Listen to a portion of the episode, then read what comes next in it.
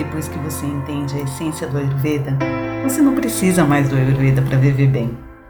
A gente está viciado no sabor doce, a gente está viciado no, no, sal. Só sabe esses dois sabores. Então, é para a gente é, conseguir se adaptar aos seis sabores que a Ayurveda fala que a gente tem que consumir em toda a refeição. Então, a gente tem que primeiro fazer uma limpeza, e isso a gente faz raspando a língua, tomando água morna, para abrir os canais mesmo e a gente conseguir sentir o picante, sentir o amargo, sentir o astringente e conseguir comer alimentação mais natural. Não dá para falar assim, agora parei de comer industrializado. Não dá para ser de uma vez. As coisas elas levam tempo, né? A gente tem que ter um, um período de adaptação.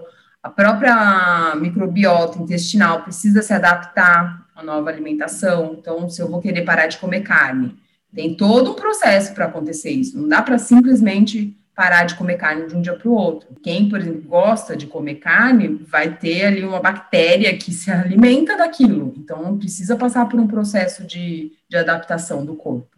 Dá para ser radical. A mesma coisa doce, né? Que é um problema, assim, super viciado naquele sabor ali. Não dá para parar simplesmente, ah, vou parar, eu vou virar, vou ficar com compulsão.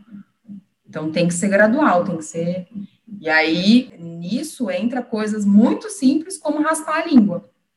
Né? Você usa um raspador ou usa uma colher e isso vai ajudando a limpar, né? Todo aquele o metabolismo que aconteceu à noite, você digeriu, que você metabolizou, uma das excreções acontece pela língua, que forma aquela saburra. Não significa que é uma doença. Todo mundo forma, é igual fazer xixi e fazer cocô, é uma excreção do corpo.